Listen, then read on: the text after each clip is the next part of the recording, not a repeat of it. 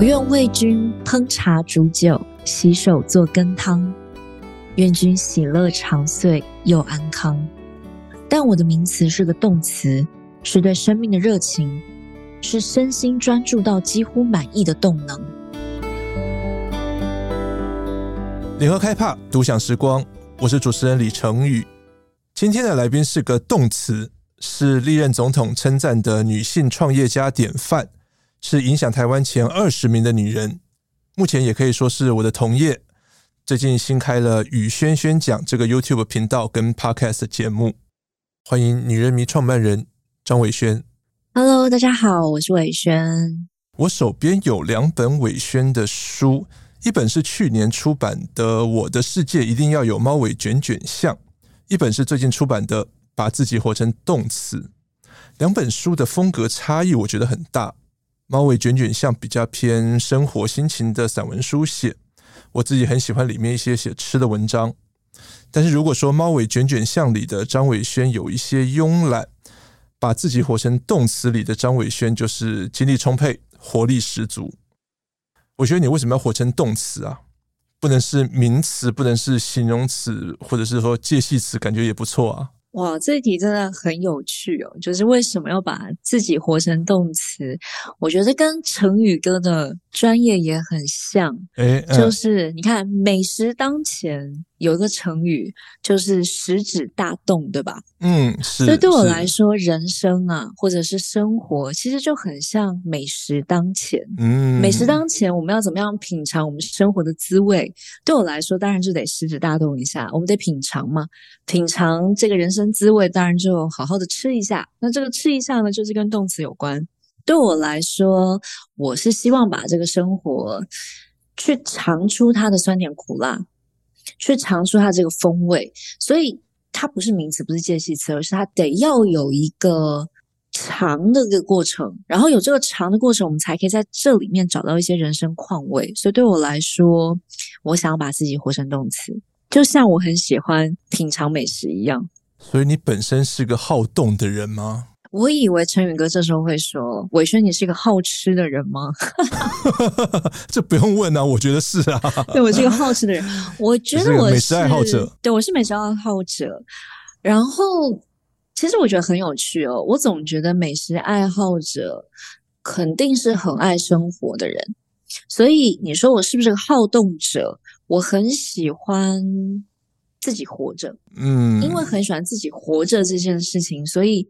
就像我在书里有谈，其实休息也是一种动词，所以那个好动对我来说，它不是一定要去非做什么事情不可，而是我怎么样让自己生活的时候可以保持一种对生活的觉察，很像食物这个色香味俱全嘛。嗯、一道菜上来，你怎么从闻它的气味到品尝到它的这个滋味，到我们去探索这个食物背后的食材的渊源？对我来说，我的生活就是这样。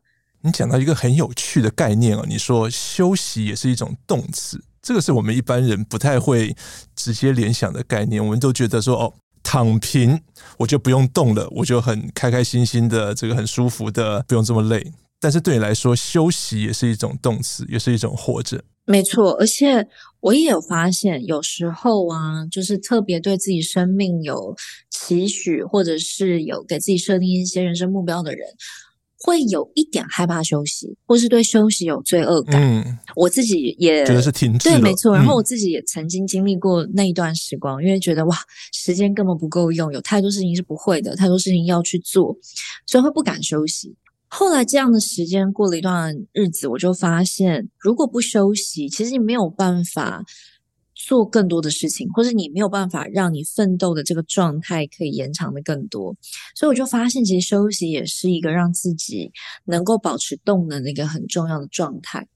所以休息，我自己在书里面有谈哦，我们用的一个英文是 repose，嗯哼，那 repose 它其实就是你重新去把一个 pause，所以你的休息其实是让自己能够更好的前进。不要害怕休息，不要对自己休息有罪恶感。该躺平就躺平，但是该前进的时候，我们有能力去前进。太好了，这样有人鼓励我，该躺平就躺平。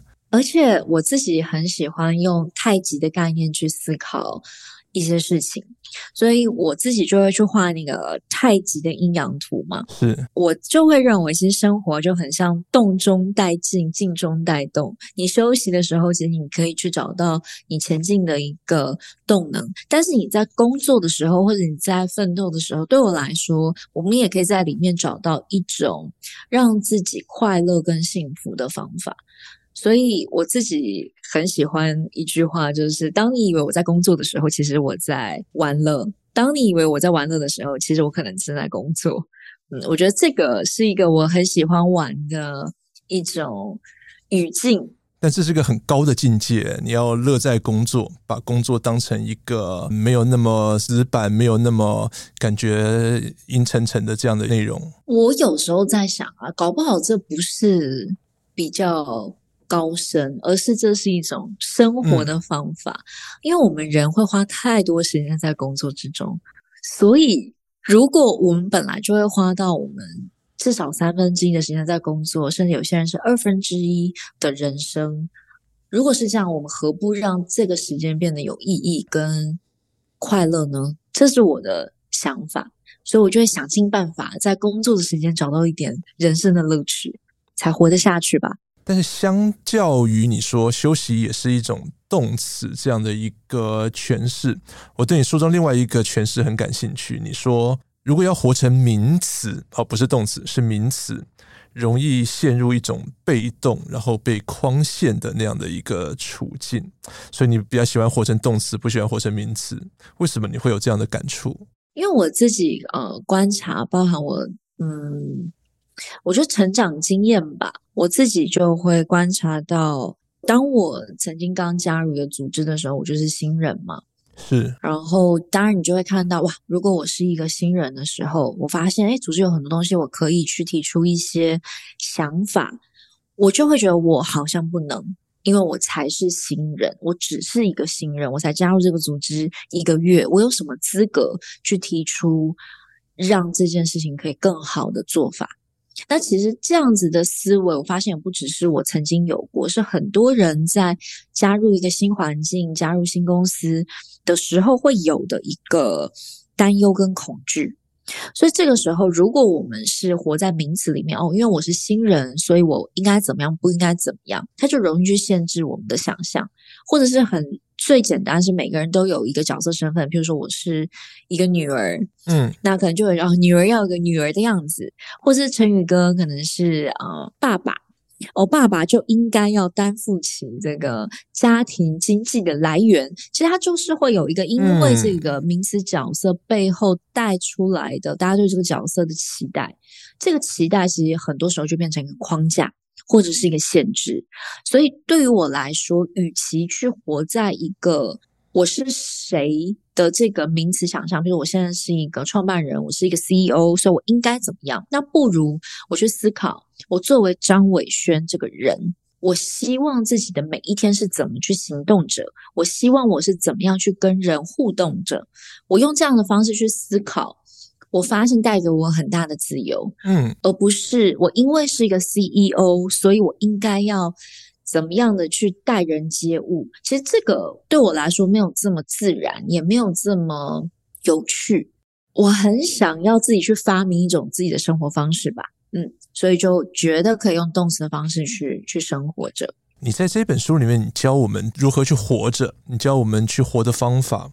感觉起来有点像是那种成功学的相关的书籍。我刚刚听陈宇哥说在教大家怎么活着，我现在觉得哇，真的太太太，嗯，感觉起来照你的写法，我就可以成功，还蛮开心的。我觉得教不敢说是教，比较像是分享自己的方法，因为我觉得作为一个创业者或者是一个经理人。其实我看见非常多身边的人认识的朋友，其实现在时代很容易让人是活得非常的忧郁。是哦，我前几天才看到一个朋友在脸书上面说他身心崩溃了，然后他每天晚上都睡不着觉。然后在上个月也看到另外一个创业的朋友，也是说自己忧郁症，长期的沮丧，然后必须要吃药看心理咨商，然后没有办法。面对人群。我看了太多这样子的一个故事跟经验之后，我发现，我还是要说我我这本书其实并不是要去教别人怎么生活，或者是这是成功学。对我来说，它比较像是有没有可能我们去看见另外一种生活方式。我比较像是用分享。给大家我是怎么过的，然后如果可以给大家一些可能性，是希望我的读者能够去从中发展出属于自己的方式，因为每个人的生命不同，然后对自己的需求不同。如果你够了解自己，我认为大家就可以减少很多社会的期待跟社会的框架，然后可以降低自己的焦虑。因为现在整个社群时代嘛，然后大家很容易看到别人的成功，看到别人的快乐，看到别人的风光，但很少人会关注到，在这个风光之前，其实别人花了多少的努力跟付出，所以很容易就会陷入到一个比较或者是嫉妒的状态，所以就会让自己的焦虑越来越焦虑，嗯嗯，让自己的沮丧越来越沮丧。那那个谷底之后还有谷底这件事情是。我很希望可以透过我的书籍的分享来降低大家的这种忧郁的倾向。所以你希望这本书达到这样一个让大家不要那么在焦虑的感觉，也希望可以帮助大家去了解到认识自己的重要吧。嗯，是。因为我在书里面分享很多呃自我探索的方式。有这种，你可以用画画的方式，你可以用身体运动的方式，你可以用自我探索的方式，然后有可视化的方法。所以这一本坦白说，比较像是我自己实验过的各种的方式，来希望可以给大家一些灵感，并不是说这个方法是最好的，而是你可以试试看这个方法，然后最后发展出你自己的。刚刚你提到一些我们现代人的一些压力啊，不管是在工作中，不管是在角色上，不管是在可能是生活日常里面，你在书里面有提到，对于哦有意义的工作，对于有意义的人际关系，其实你有一些特别你的一些观点跟设定，对不对？因为对我来说，其实我很常在思考，到底什么是成功？嗯。就是对于一个创业者来说，可能你要上市柜，然后去纳斯达克上市，这叫成功。嗯，或者你要把你的公司卖给一个大集团，有很高的价格，这叫成功。那我可以问一个问题吗？呃，请说。你觉得你现在是一个成功的创业者，成功的企业家吗？哦，这个这问题有点难哦。我觉得啊，成功是一个。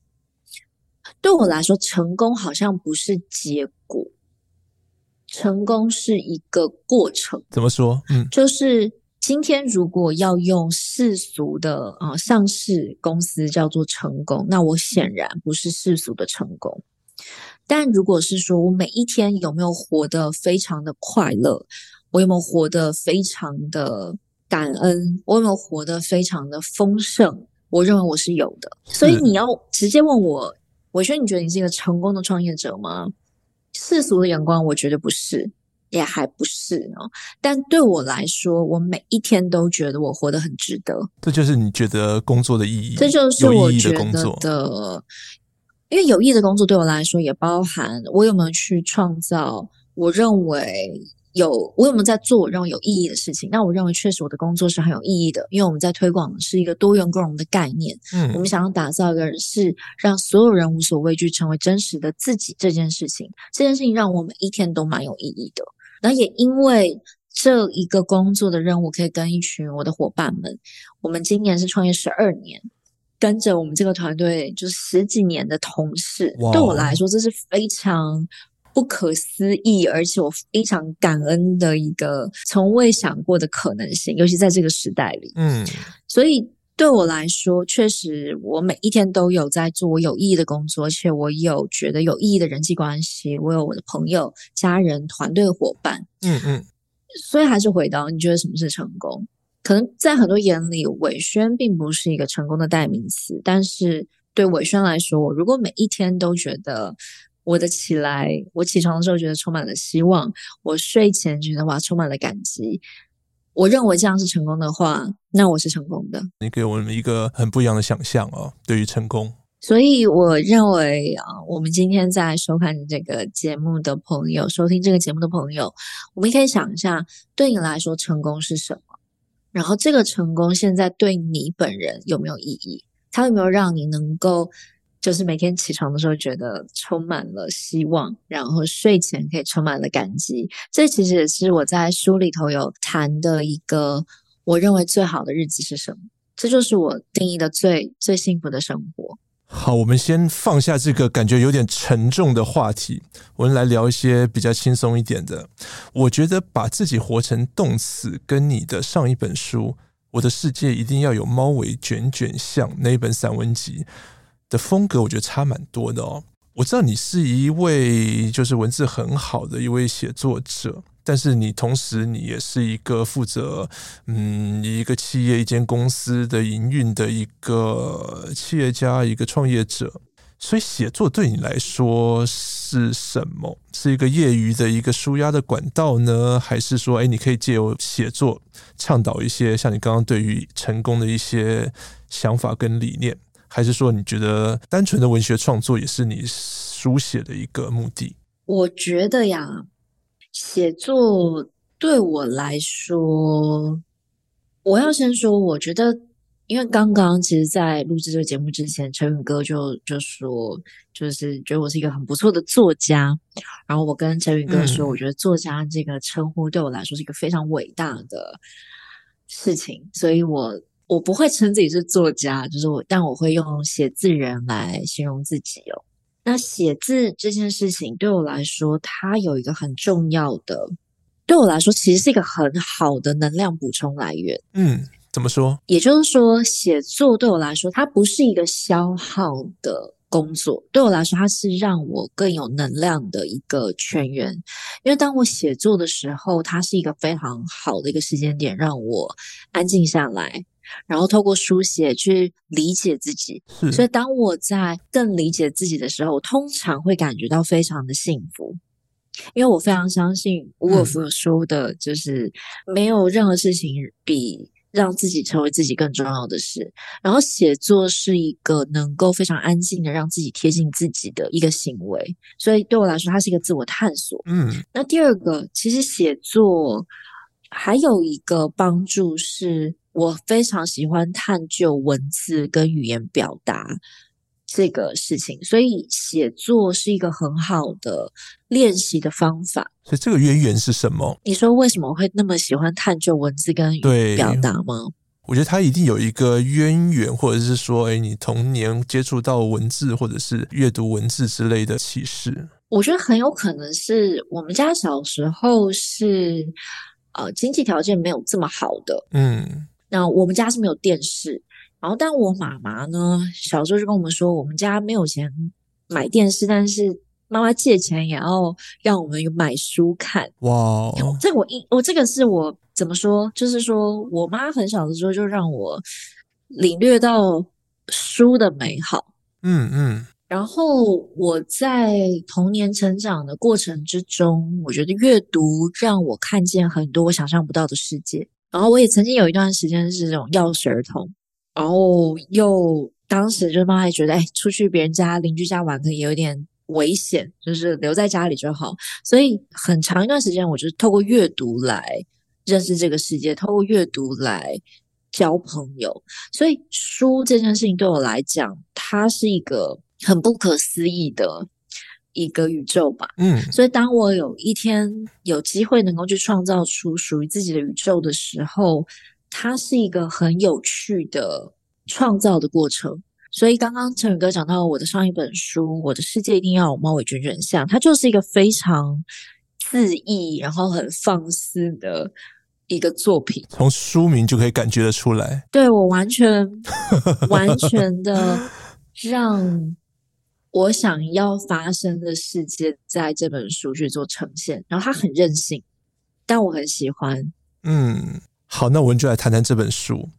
为什么你的开篇第一卷你就开始写吃？你用的卷名是“进食人间烟火味”，就是吃遍人间的烟火味。里面很多写吃写的很好的散文。我要说，因为我是一个非常爱吃的人，嗯，然后我。从小到大因为饮食而有的记忆也是非常的深刻。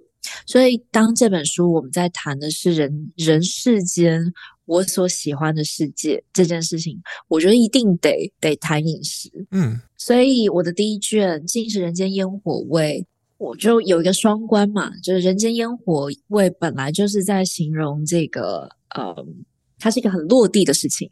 然后这个烟火味也是我们在做我们在烹调食物的时候，它一定。我们会开火，对吧？所以对我来说，它是也象征了一种很日常的一个事情。然后进食人间烟火味，它就是里面也包含了一个酸甜苦辣说不出来的情绪，跟各种百滋百味在在其中。所以里头，呃，我写了一些对于我来说记忆很深刻的几道菜，或是几个饮食的瞬间。我希望可以唤醒的是我的读者，思考一下他的人世间有没有哪些道菜，或是哪些个饮食的时刻，能够让他想起人间的美好。这个是这一卷很希望可以从这边开始的一个原因。那你的这种好吃，或者是说对饮食的欣赏，我觉得这也一定其来有自，有你的家学渊源，对不对？家学渊源不敢当，但是我确实非常热爱我母亲的菜肴啊。所以妈妈的拿手菜是什么？张妈妈的拿手菜？张妈妈的拿手菜，哎，真的要说，我这本书没谈到。但就是红烧狮子头真的是不得了的好吃啊！所以张妈妈的那个肥瘦比是多少？诶，这个是秘方，秘方。但是我要说，我们家的这个红烧狮子头的这个这个猪肉馅，我们是要经过拍打才行的。啊，所以我们讲就是要筋性，嗯，对，要有那个筋性，所以那个拍打的力度就要拿捏。果然是一个行家。哎，真的，而且我我真的要说，我我们因为做这个红烧狮子头是很费劲的，嗯、他要从这个从牛呃猪肉这个挑选，然后这个猪肉馅的这个比例，刚刚陈宇哥有问到，然后那个拍打的次数跟他的这个手劲，然后到这个你烹调的这个时间，就是我我真的觉得我吃遍大江南北的红烧狮子头，没有一道是比得上我母亲的。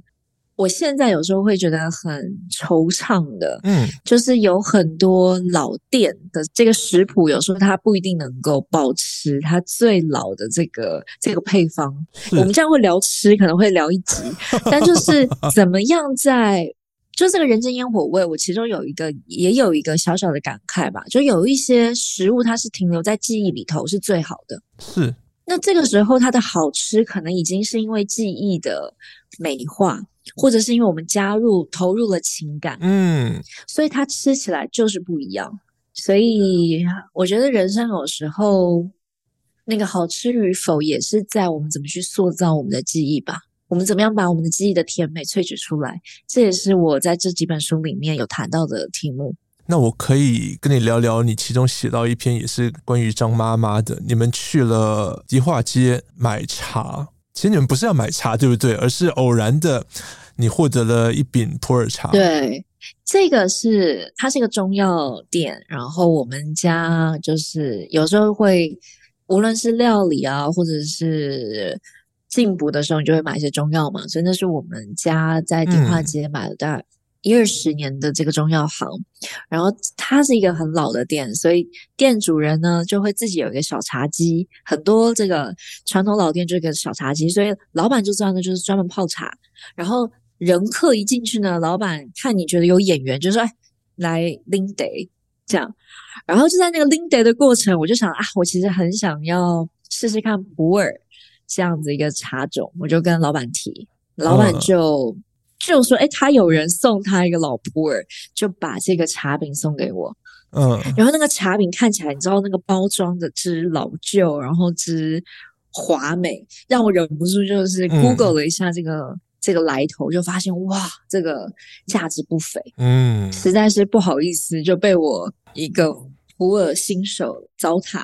但这个老板就让我觉得，因为他就是说，这个好茶有缘分，就是要让。就是要让有缘分的人喝嘛，然后，嗯，我觉得这过程里面，我感受到的事情是，我觉得那个客人与店家之间的感情，他真的有时候不是用价格去判断，嗯，他就是一个人情味，一个人情味。然后那杯茶也因为这个人情味就变得更有价值。这个很有意思。这一篇，我觉得伟轩你在写吃，你的情感其实文字啊，情感其实是很充沛的哦。你写吃，当然我们现在坊间看到比较多的就是一些史记啊，等等等等。你把你很多你自己的一些观察，你自己的一些体会，你放了很多进去，然后你也有很多的一些可以说是奇想吗？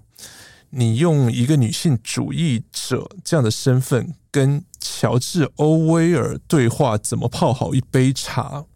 这一篇写的很魔幻哦。为什么是乔治·欧威尔，不是其他人？啊，哎，我也真的觉得很有趣。就是陈宇哥，因为你看我谈饮食谈了一个卷哦，然后你挑的刚好是像这个老普洱的茶饼。嗯我也蛮好奇，就是为什么你会想挑这一篇来问我呀？比较触动我的是你在描写你心境的一些转折，我觉得这个很厉害。你从一开始就是一个新手伸手，就是说好啊好啊带回家喝，到你查了之后发现这一饼老普洱价值不菲，然后呃你觉得要去还给那个中药行的老板，然后你妈妈就讲到了哦你们顾客跟这个店家的交情，我觉得这个里面很多关于那种人情世故的一些拿捏，对于这种刚刚讲到人情味的心照不宣。是很吸引我的部分，谢谢。然后太太太谢谢你。然后我其实一直在觉得，为什么我那么爱吃，或者是听这个节目的观众朋友们，嗯、我猜测你应该也是爱吃的朋友。其实就是因为我们在遇到一个食物的时候，它是会有一个时间性的。对我来说，菜并不是上菜之后才。才开始，或者是上菜之后就结束，它是一个有时间性。从我们走进这家店，从我们开始点了一个菜品，到菜上了，到我们吃完，到我们吃完，我们可能会聊，它是一个非常嗯绵延不绝的一个具有时间性的存在。所以刚刚陈宇哥谈到这个心境的转折，对我来说，其实我在吃菜的时候，或是去餐厅的时候，我的心境常常就是这样。我为什么会去？我经验到了什么？我的感受，然后最后带走了什么？其实它是一个我为什么这么爱吃的一个原因。我觉得刚刚陈宇哥讲的好清楚。嗯、哦，我们回来这个 My Cup of Tea 哦，就是猫尾的另外一篇，嗯、也是陈宇哥。我猜测是喜欢吗？还是觉得很魔幻？印象很深。印象很深。嗯我们先说吧，就是第一个是为什么是乔治·欧威尔哦？因为乔治·欧威尔、嗯、为什么不是赫胥黎？为什么不是赫胥黎？因为在一九四六年的时候呢，我们亲爱的乔治·欧威尔先生他就写了一篇呃文章，然后他就是呼吁，他真的很有趣，他自己在这个。报纸上去刊登了这篇的投稿，就是要呼吁大家要怎么样去泡一杯好茶。嗯，然后我就是呃偶然间知道乔治·欧威尔有写这篇文章，我就特别去找来看，然后就发现他太有趣了。我们要不要先介绍一下乔治·欧威尔写了什么样的作品？哦，对对对对，可能有一些听众不是很熟悉。嗯，一九八四。呃，乔治·欧威尔有两部作品，应该是大家最耳熟能详的，一个是《动物农庄》，一个是一九八四。嗯，那乔治·欧威尔他的背景呢，是，他是一个非常呃，他是很会善用反讽，然后很尖锐，甚至有一些人会在他作品里面看到一些比较仇女式、仇女就是仇恨女性式的言论。对我来说，他是一个，然后他很喜欢去刻画人性之间的这种丑陋面貌，然后用他的方式去做一个讥笑吧，或者说让他发生出一个性思。那他的作品其实非常的有意思，然后具有思想跟批判性的一个作家。这是乔治·欧威尔的一个背景的资讯，所以当我知道这样的一个作家，我我也很喜欢他的《动物农庄》，写了一篇跟茶有关的内容的时候，嗯、我去看，我就发现哇，他在这个里面，当然还是保留他一种很反讽式的风格以外，我发现他是非常认真的看重一杯茶该怎么被泡好。嗯，我就觉得他太可爱了，那个可爱处是。我发现一个在一九四六年前的人，可能跟现在二零二三年的我，我们是有一些共识存在的。纵使一个是丑女的作家，一个是女性主义者，没错。所以这件事情让我觉得，哎，我们中间应该有一些对话的空间可以产生。那它是什么？嗯，所以我就边泡了一个茶。我真的我在写这篇之前，我就泡了一杯茶，用了他的方法跟我的方法，然后我就开始去幻想或者去思考，如果今天我要来谈如何泡好一杯茶，我会怎么样做？嗯，然后这个对话就很自然的产生，我就觉得很有趣，好像我真的跟他喝了一杯茶。所以无论他是。仇视女性的作家，还是她是女性主义者，我们都可以在一杯茶里面找到我们可以聊的事情。然后这也可以再去用一个引申，英国人通常就是这样，没有一个事情是一杯茶无法解决的。所以我就也想要用下这个梗来做一个象征吧。如果一杯没有解决，那就来两杯。对啊，是是？如果两杯都没有解决，我不就来一壶？一壶茶啊，很有意思。对，我觉得你在书里面很多这种，我觉得是很有创意的一些书写哦。关于饮食，我再追问一个：对于无论是喜好吃、喜好饮食、喜好美食，或者是说你对饮食书写。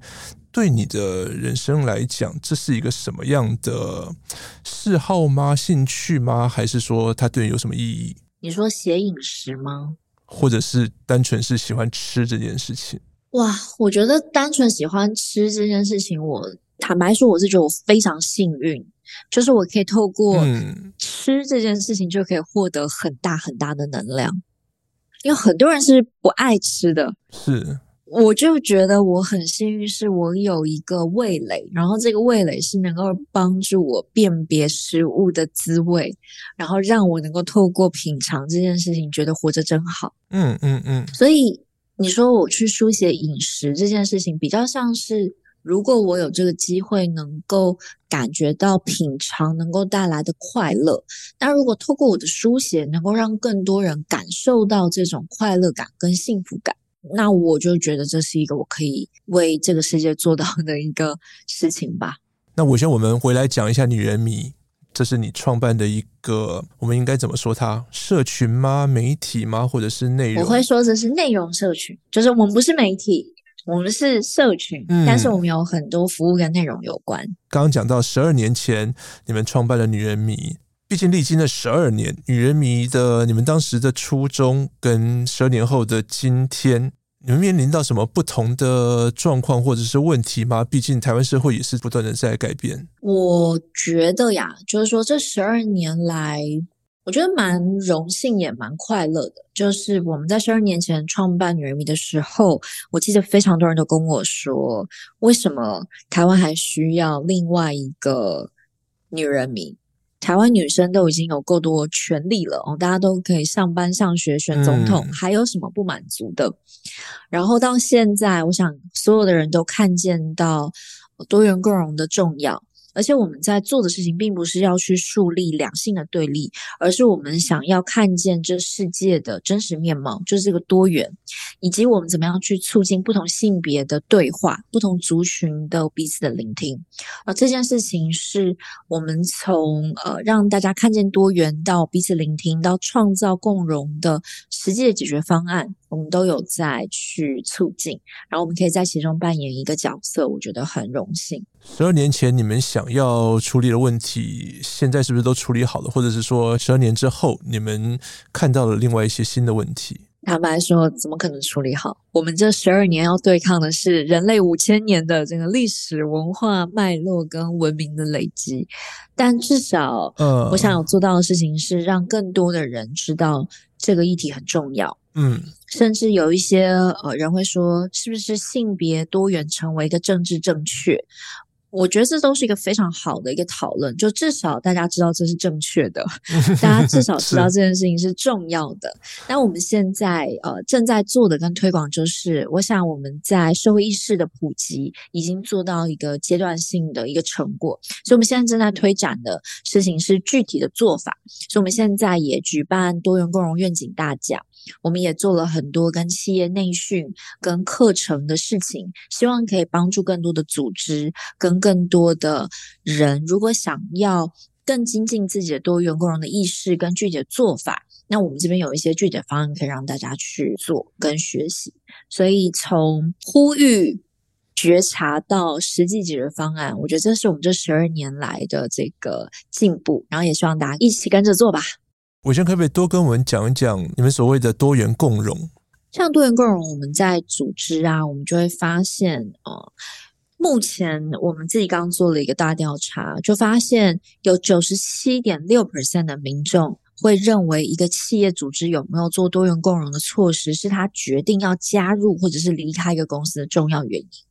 但可能很多组织还不知道这件事情已经是民之所向，所以他不知道要怎么样开始来设计他的公司的制度。嗯。我们就会跟企业合作，给他一些建议，譬如说我们怎么样去创造一个。没有呃，我们怎么样去创造一个具有心理安全感的一个职场？我们怎么样去推展，让大家知道什么叫做无意识偏见的沟通？那就是让大家知道，在这个组织怎么样可以更好的去成为自己吧。因为我们自己发现，有非常多的民众，嗯、只有九点一 percent 的人认为，在一个企业组织内，他是有足够多的心理安全感。意思是有高达。九成多的人，他是会在一个当他工作的时候，他会觉得他是戴一个假面具，或者他在工作的时候会觉得啊有点不安，嗯、有一点焦虑。嗯、那我们还是回到我们刚刚一开始有谈，人的一生会花非常多的时间在工作。如果他在工作的大部分时间都是觉得没有安全感，觉得很焦虑，觉得被歧视，觉得有一些不舒服，那大家生命不是很悲伤吗？怎么能够不焦虑呢？怎么能够不忧郁呢？嗯、所以，为了要解决这件事情，我们就会跟企业合作，提供很多具体的办法。可以教我们一两招吗？哇，这个陈宇哥真的是为大家谋福利呢。嗯，教一两招，有一个我自己非常呃，我自己也在学习，也在倡议的，就是我们可以多练习怎么样使用非暴力沟通的方式来沟通。非暴力沟通的方式，呃，最简单就是我们来区分一下，什么时候我是在做主观表达，什么时候我们是在谈客观事实。是细节，欢迎大家锁定女人迷，或者是我的 YT 频道与轩轩讲，我们就会让很多秘诀让大家知道。讲到这个与轩轩讲，刚刚你说女人迷不是媒体嘛？你刚刚特别强调，为什么感觉起来你现在在抢了很多我在做的事？感觉起来，你就是透过这样的一个媒体的形式，网络媒体的形式，想要传达一些你的想法。其实宇轩轩讲这个节目的兴起哦，就是他是在 YT，大家可以搜寻，然后 Podcast 也可以听到宇轩轩讲的精彩的内容。为什么会做这件事情的起因是今年呃。台大经济学系系学会会长选举，我看到有那个非常离谱的政见，嗯，然后这个证件包括呃，譬如说呃，LGBTQ 就如狗一样不能进入系学会啊，或者是谈论如果你是处女，你就没有办法呃成为真正的女性啊，也包含对于一些呃男性。呃，生殖器官长短的一些嘲讽哦，其实这样子的言论，它作为一个系学会会长选举的政见，其实我们这样子的这种例子，如果是放在欧美国家的话，坦白说，这样子的证件一定这个学生是会直接被开除的，因为他是完全充满了歧视性的言论。嗯。但是在这样的处理过程里面，我发现。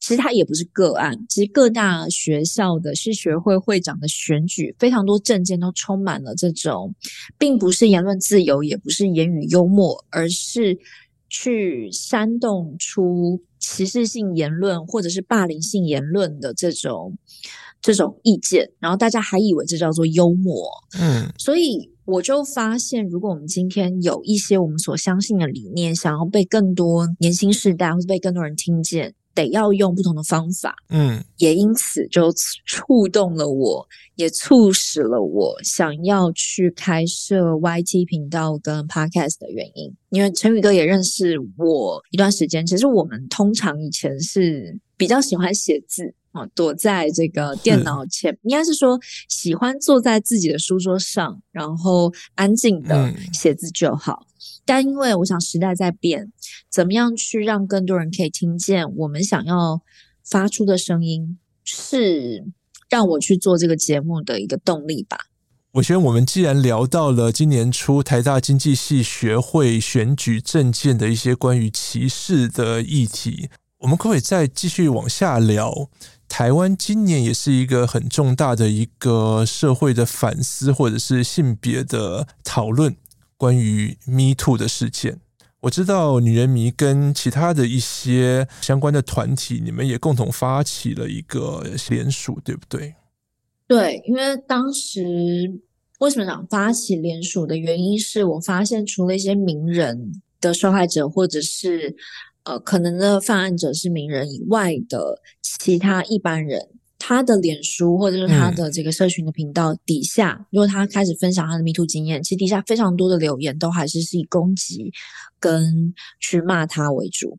所以，我们希望可以透过联署，除了累积更多的人去关注这个议题以外，我希望可以集结更多大家对于受害者的还有幸存者的一些支持的声音。那这件事情，呃。我坦白说，人台湾的 Me Too 其实是晚了欧美日韩好几年。那这个背后的整个社会结构，因为权力而形成的这种难以撼动的，怎么说？寒蝉效应的？对，我觉得是有寒蝉效应的。所以我们怎么样透过这个联署跟连接，能够打破这个寒蝉效应，是我认为很重要的一个事情。我不得不说，其实我们现在整个观察整个 Me Too 的 movement，其实现在又比较安静了一些。是，所以我很希望，呃，我们接下来也会把所有联署者对于受害者跟幸存者的这个留言，我们会把它公开，然后让更多人看到彼此的声援跟互相的祝福。我很希望 Me Too 这个运动不要被沉默。嗯。因为很多我们发现很多社群公开上的这个贴文，很多人就说，你就忍一下就好了，你为什么不能顾全大局？或者是都已经二十年前的事情，你为什么还要提起来？其实，在台湾社会还是有更多是觉得你忍一忍就好，谁没有经验过？但我想要问的事情就会是，为什么要忍一忍？为什么我们经验过，我们就要下一代也要经验？我们在做的事情，Me Too 要做的事情，并不是要去挑战过去，我们在做的事情是塑造新的未来。所以，过去发生不代表它应该发生，过去发生它不应该发生，那我们就应该要想尽办法让未来不会发生。这是我为什么想要做这个 Me Too 连署运动的原因。嗯，那伟轩，你观察台湾今年的这一波 Me Too 对于台湾社会，不管是现在还是未来，呃，性别之间的一些思维有什么样的影响？我认为，如果我们让这一次的 Me Too 浪潮保持安静的话，它很难再有第二次。嗯，所以我很希望可以透过任何的机会，让这一次的 Me Too 的运动不会安静下来。我们要持续的记得，有非常多人其实在生命中都经验过这样子的，因为暴力而产生的，该怎么说呢？就是性骚扰或者性侵害，它的本源并不是来自于性的欲望，而是来自权力结构的不平等。如果 Me Too 运动没有持续的去做一个发声跟倡议，这个权力的不平等。它就会持续的在我们社会结构中去产生作用。那其实这是所有的人都是受害者，那所有人都有可能是那个少数人。所以我很希望可以透过这个机会，大家能够去检视目前既有的权力结构到底问题发生在哪里。我们有没有机会去松动这个权力结构？我们台湾的未来才有可能是更，我觉得会更公平、更平等、更透明，也更没有伤害。我有时候会在想，到底这个未来是会更好还是更坏？你有答案吗？我的答案就是它不一定会更好，但是它不一定更好，并不等于我们就要袖袖手旁观，反而就是因为它不一定会更好，所以我们更要努力的让它有机会可以变好。对，所以在这个过程里面，其实蛮多人会说我很徒劳无功嘛，就是我连数了一万人、两万人、三万人又怎么样？我就会说，也许不会怎么样，但至少要有人开始，成功不必在我，但至少要有人开始做，总有一天会有更多人知道，当有 Me Too 事件、当有性骚扰、性侵害在职场、在校园里面发生的时候，会有人说这样不可以，而不是说你就忍一忍就好。这个世界很糟糕，但是生活仍然值得我们爱。无论你要把自己活成动词，还是好好使用自己，过好这一生。今天谢谢伟轩来跟我们聊书，聊人生体悟跟理想，也谢谢听众朋友陪我们到最后。谢谢盛云哥，谢谢大家，我是张伟轩，拜拜。上网搜寻 vip 打 udn 点 com 到联合报数位版。看更多精彩的报道。